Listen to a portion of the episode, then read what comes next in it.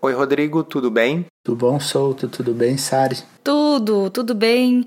Obrigada por estar participando hoje também aqui com a gente. Depois do último episódio, a gente recebeu alguns comentários e algumas perguntas que eu acho que são bem interessantes nesse momento em que a gente está falando do desafio retomada. E teve uma pessoa que perguntou se não é perigosa essa prática de, eu vou colocar aspas aqui, fazer dieta várias vezes. Como que você vê isso, é, sendo que a gente falou no episódio passado que o mais comum é que as pessoas realmente precisem de estratégias várias vezes ao longo da vida para perder peso e manter o emagrecimento, né? Então, do ponto de vista metabólico, isso acaba sendo meio perigoso ou não tem nada a ver? Eu acho que a gente pode juntar até duas respostas que a gente deu na, no episódio passado, né? Então, assim, um, depende da dieta. Então, se a pessoa faz dieta HCG, vai ser perigoso ela fazer isso sucessivamente, né? Porque é uma dieta, bom, que não tem nem comprovação científica, é, é extremamente hipocalórica. Então, eu acho que sim, nesse caso, vai ser perigoso fazer essas dietas sucessivas vezes ou até mesmo esse pessoal que começa a fazer jejum prolongado, né? E, e, acaba fazendo até competição de jejum, quem consegue ficar mais tempo em jejum. Eu, às vezes, recebo umas perguntas que me assustam. As pessoas perguntam assim: qual foi o máximo de horas que você conseguiu ficar em jejum? E eu não incentivo esse tipo de coisa, né? Eu acho que isso sim pode ser perigoso, né? É, principalmente se feito sem acompanhamento e desse, dessa forma prolongada, né, digamos assim, muito prolongada, né. Agora, a gente também falou que boa parte das pessoas que conseguem perder peso e manter o peso perdido fizeram isso várias vezes, né? Tiveram várias tentativas até achar uma estratégia que funcione para ela, né? Que ela consiga manter e aí eu acho que tem questões biológicas envolvidas, existe uma questão do tipo de dieta, né? Então a gente sabe que tem dietas que você faz restrição calórica, em um tipo de dieta você tem fome, na outra dieta você não tem fome, isso acaba interferindo.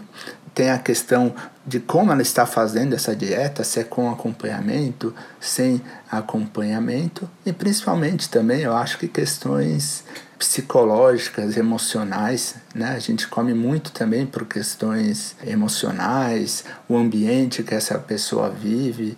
Então, assim, eu acredito que fazendo aquela ressalva inicial, não é perigoso fazer dieta sucessivas vezes. Pelo contrário, né? A gente sabe que se a pessoa se mantém com obesidade, ela deve né? Enfim, tratar essa obesidade. E às vezes até mudar o foco, porque muitas vezes o foco da pessoa é, puxa, eu tenho obesidade, então o meu foco para eu ter algum benefício, eu preciso ficar magra. E isso não é verdade. A gente sabe que pequenas perdas de peso, então 5 a 10%, por exemplo, já diminuem quase 50% o risco de você ter diabetes. Então, é lidar melhor com essas expectativas, buscar objetivos menores, acaba sendo importante para essa pessoa não fazer dietas sucessivamente. Por quê? Se ela não atende a expectativa dela, normalmente ela fica frustrada e muitas vezes ela abandona. Eu acho que é mais ou menos nesse sentido. Não sei se o Souto tem alguma outra visão, experiência. Eu concordo plenamente e estava justamente articulando na minha cabeça essa ideia que você acabou falando, que perigoso mesmo é a gente não fazer nada e deixar o problema ir aumentando. Então, desde que a estratégia que a gente utilize seja uma estratégia eficiente e segura do ponto de vista científico, né? ou seja, não seja uma coisa de restrição extrema, eu acho que não apenas não é perigoso, como é benéfico, né?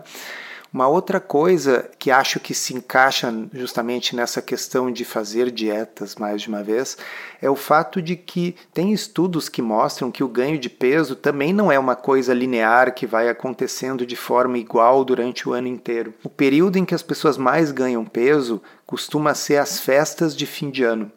E o que os estudos mostram é que as pessoas ganham peso nesse período e quando elas perdem é uma perda parcial elas acabam não perdendo todo o peso que elas ganham nas festas de fim de ano e ao final de 10 anos as pessoas podem estar obesas não porque ganharam um pouquinho de peso todos os meses, mas por esses surtos de ganho de peso. Então, da mesma forma que a perda de peso muitas vezes tem que ser feita em episódios, né? O ganho de peso também ocorre em episódios. No mundo ideal, a pessoa se manteria estável. E no fundo, o que a gente tenta, o que a gente está pensando é dar instrumentos para as pessoas que elas possam adotar como estilo de vida para acabar com esse ciclo, né? De ganhar e perder. Mas é melhor ganhar e perder do que só ganhar. Com certeza, eu acho que assim agora a gente está numa época, né? Fevereiro, o pessoal já saiu da, da, do período maior de concentração de festas, de encontros envolvendo comida. Muita gente tirou férias, voltou das férias. No Brasil, a gente costuma dizer que o ano começa mesmo depois do carnaval. então, é, né, ainda tem isso. Então, se, sei lá, se você está nos ouvindo aqui, você está pensando que precisa realmente colocar um ponto final nessas exceções que vem emendando aí desde o fim, do final do ano. É por isso que a gente está aproveitando essa janela, essa oportunidade para trazer o desafio retomada. A gente está com inscrições abertas ainda essa semana que é um programa online em que a gente vai apresentar a estratégia low carb e depois a estratégia proteína e energia de uma forma estruturada e também dando as ferramentas para que você consiga seguir não só esses 14 dias, mas consiga seguir sozinho depois com as próprias pernas de uma forma saudável e gostosa. Então a gente vai deixar o link para quem quiser se inscrever e participar com a gente dessa retomada. Ainda sobre esse tema, né, de ser potencialmente perigoso fazer dieta, ontem eu estava tendo uma conversa com uma amiga minha, que é uma pessoa que estuda bastante neurociência e comportamento. E ela me encaminhou uma postagem de uma pessoa que falava sobre essa questão de body positive, esse movimento de aceitação corporal, né? E ela comentou comigo que uma grande influenciadora que estava bastante acima do peso, né, obesa, que traz essa bandeira forte de aceitação, ela acabou perdendo uns 40 quilos aí nos últimos tempos e ela fez um post de antes e depois e foi terrivelmente criticada pelo público dela por estar tá talvez traindo né, essas pessoas que estavam buscando aceitação. E aí eu, isso me trouxe uma reflexão bem interessante. Assim, eu acho que tão perigoso quanto defender uma idealização da magreza, do corpo perfeito, daquelas modelos esqueléticas que a gente via bastante nas revistas, tão perigoso quanto isso, também é perigoso a gente ir para um outro extremo, uma outra polarização de associar aceitação, essa autoestima, digamos assim, com obesidade. Eu acho que a gente pode se amar em qualquer estado de aparência, com qualquer peso, a gente pode se gostar e querer ser feliz, mas a gente não deve confundir as coisas e passar a achar que um sobrepeso importante ou até obesidade é uma situação saudável, porque são coisas diferentes. Sim, eu acho que reforça aquilo que a gente inclusive comentou, né, que a obesidade é uma doença crônica, né? De difícil tratamento, a gente sabe que é, o tratamento é difícil, né? Que traz diversos riscos para a saúde. Então, isso não pode ser negligenciado e romantizado, entre aspas. Por outro lado, da mesma forma, é, a pessoa com obesidade ela não precisa ter como meta, nem deve ter como meta, se tornar magra. Porque isso na prática a gente sabe que é muito difícil e que pequenas perdas de peso, que não necessariamente são fáceis também, de 5, 10, 15%, já trazem muito benefício para a saúde. Então eu acho que faz sentido isso que você disse, Sara, que os dois extremos são ruins, né? E por outro lado, a gente sabe que existe um preconceito da sociedade em relação aos obesos, né? Vira e mexe a gente vê algumas postagens que a gente nota isso, os próprios pacientes relatam, então é uma linha muito tênue entre os dois mundos, digamos assim.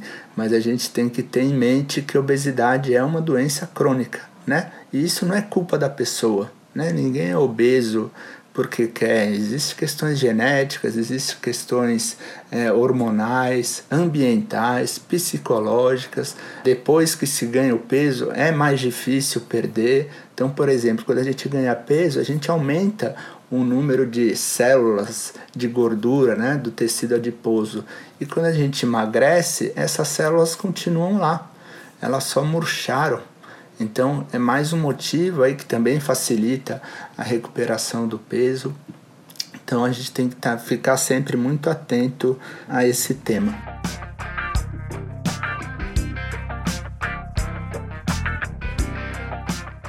Por que será que é tão difícil retomar a dieta depois que a gente começou, fez por um tempo e aí largou tudo?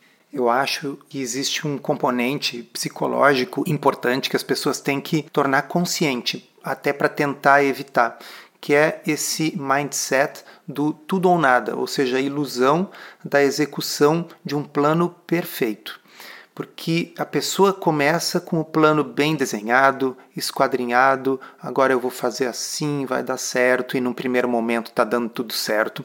Acontece que a vida se atravessa, né? porque não existe nenhum plano que a gente possa executar de forma perfeita no longo prazo vai existir situações de emprego, de viagem, de vida, coisas como doenças na família, como morte de um familiar, como mudanças, divórcios, enfim, a vida continua independente da nossa dieta. E aí, de repente, uma coisa tão simples como um aniversário, né, faz com que a pessoa coma algo que não estava dentro do seu plano. E aí a pessoa entra nessa espiral que é o seguinte: olha só, eu estava fazendo tudo certo, mas eu comi bolo.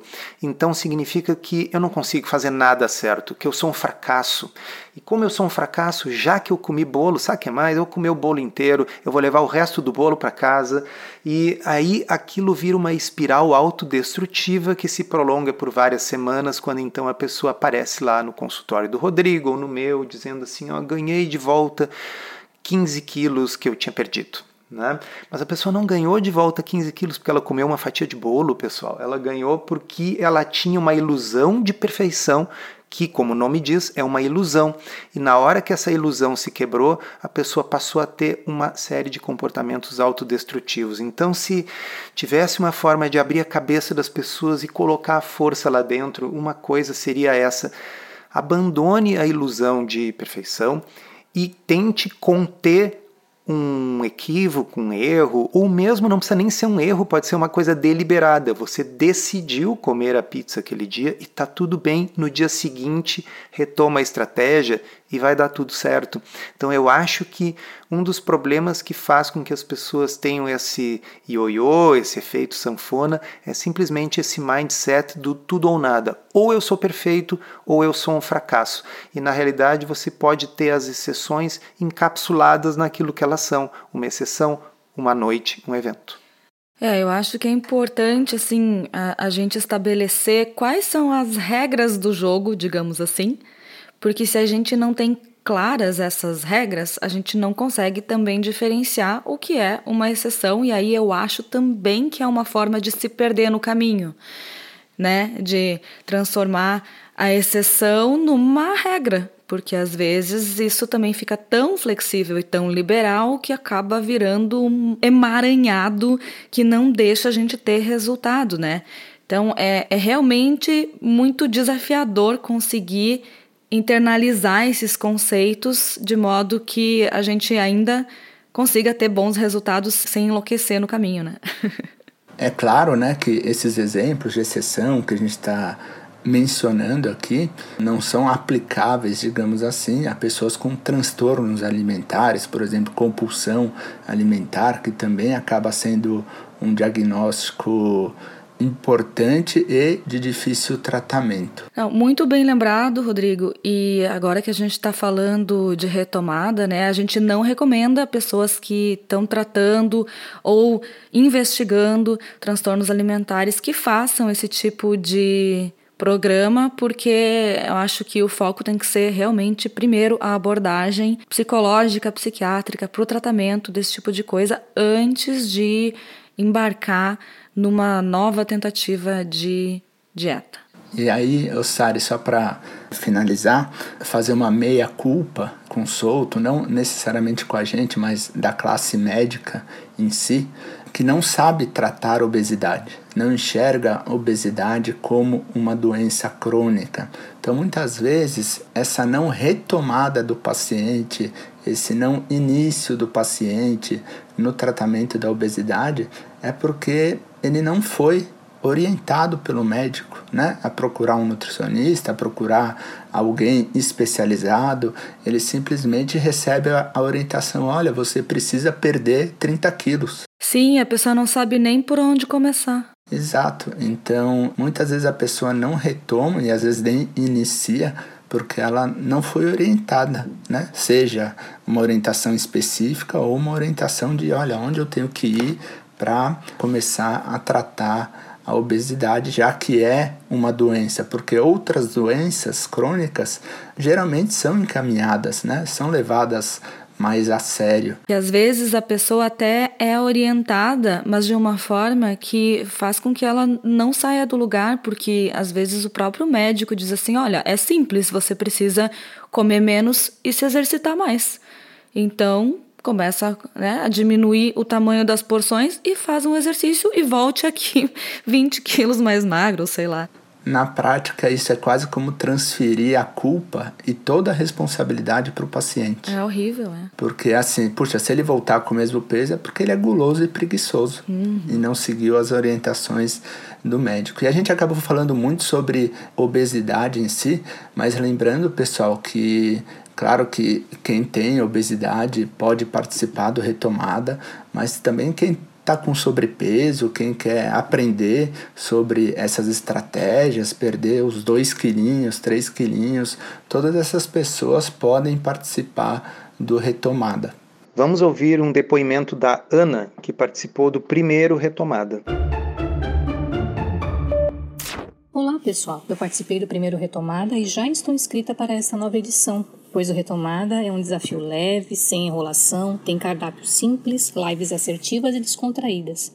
A impressão que tenho é que vocês nos pegam pela mão e nos mostra o quanto a low carb pode ser descomplicada e factível para qualquer pessoa. Mesmo tendo pouco peso a eliminar, consegui sair do platô e mandar 1,9 kg embora em 14 dias. Fora isso, vocês três, Sari, Dr. Souto e Dr. Rodrigo, que são os mentores do Retomada, para mim são sinônimos de sabedoria e referência em eficiência no que fazem.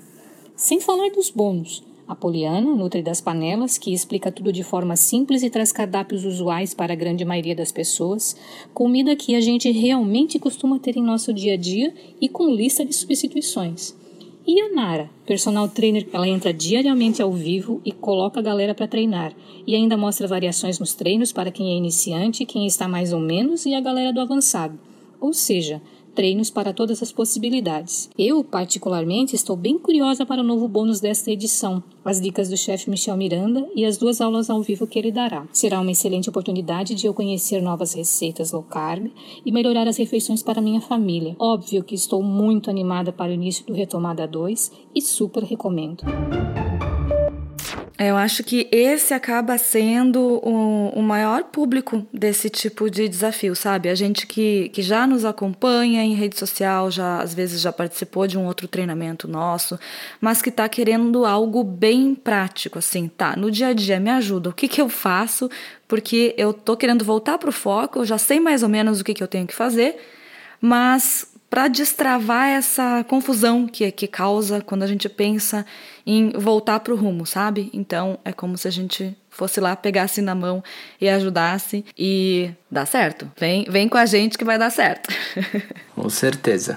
Então, já encaminhando aqui o, o encerramento, Lembro que a gente vai deixar os links para quem tiver interesse né, naquilo que a gente citou por aqui. E lembrando que quem tiver interesse no Retomada, segunda edição, ele está disponível em drsolto.com.br barra retomada. Obrigada, Rodrigo. Eu que agradeço pelo convite. Nos vemos no Retomada. Encerramos assim esse episódio do Comida Sem Filtro, que foi idealizado, roteirizado e produzido por nós. Se você gostou, divulgue para os seus amigos e inscreva-se na sua plataforma preferida para não perder nenhum episódio. As informações contidas neste podcast são apenas para fins informativos e podem não ser apropriadas ou aplicáveis às suas circunstâncias individuais. Este podcast não fornece aconselhamento médico ou profissional e não substitui a consulta com um médico e ou nutricionista. Não use este podcast para diagnóstico ou tratamento médico. Qualquer sugestão é apenas uma recomendação geral, que não é específica para qualquer pessoa ou doença em particular.